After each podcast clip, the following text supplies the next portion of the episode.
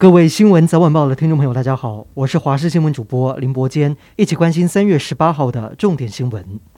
路透社引述不具名知情人士发布独家消息，内容指称中国解放军航空母舰山东号在今天早上航行通过台湾海峡，我国国军与美军驱逐舰全程监控，中国解放军跟美国军方都没有回应，但是这个消息已经获得国防部证实，发表声明捍卫台湾安全。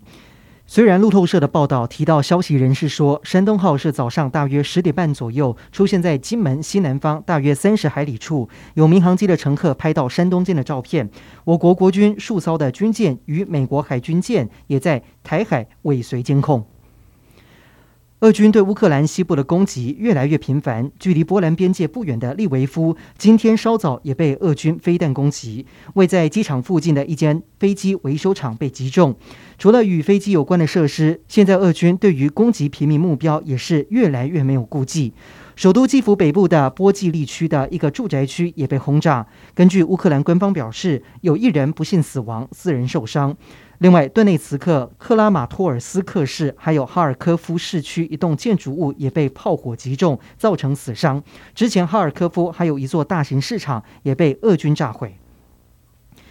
美国总统拜登和中国国家主席习近平将在台湾时间今天晚间九点左右透过热线通话，这也是乌俄开战以来美中领导人首次通话。拜登希望透过这一次的拜习电话会议，明确传达，如果中方支持俄罗斯，中国就得付出相关的代价。另外，俄罗斯总统普丁在十七号跟土耳其总统埃尔段的通话时，开出停战的两大条件。普丁表示，自己希望跟乌克兰总统泽伦斯基面对面会谈，希望达成乌俄停战协议。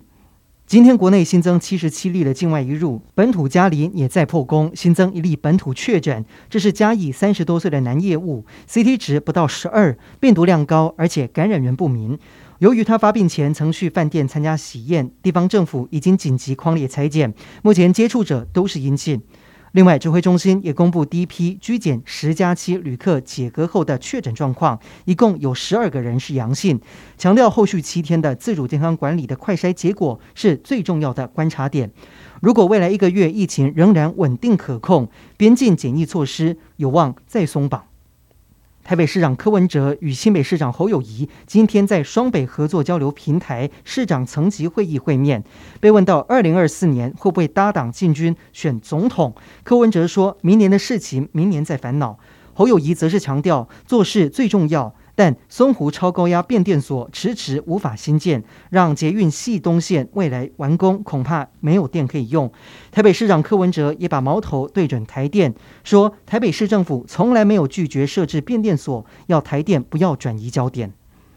不少火锅店都会标榜雪花牛等等上等的肉品，强调肉品的油花分布均匀。但是要提醒您，有些恐怕是非天然的，而是由人工将油脂打入肉品形成的注汁肉。食药署公告，所有的注汁肉都要明确标示，否则最高可以开罚四百万元。而新制将在七月一号上路。